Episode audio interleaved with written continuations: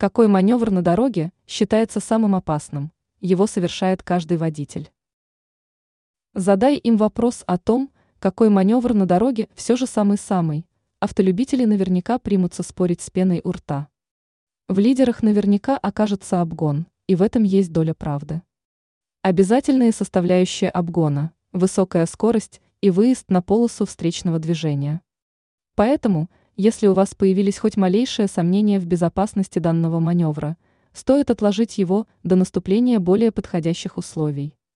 Однако и такое непопулярное мнение по поводу самого опасного маневра, как обычный поворот налево, при правостороннем движении также имеет место быть.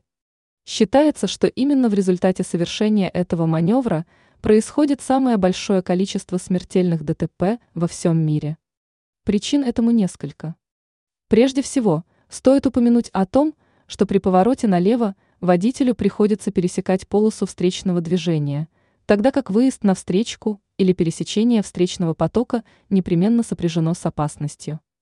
Кроме этого, зачастую при совершении данного маневра взгляд сидящего на водительском кресле направлен только на приближающийся встречный поток автомобилей, поэтому он может легко не заметить какое-то препятствие или пешехода. Наконец, не стоит забывать об оптической иллюзии, связанной с нашим восприятием. Она заключается в следующем.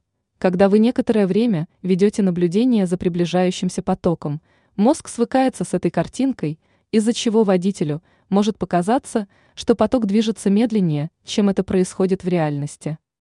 Поэтому чем дольше человек наблюдает за встречным потоком, тем выше вероятность совершить ошибку.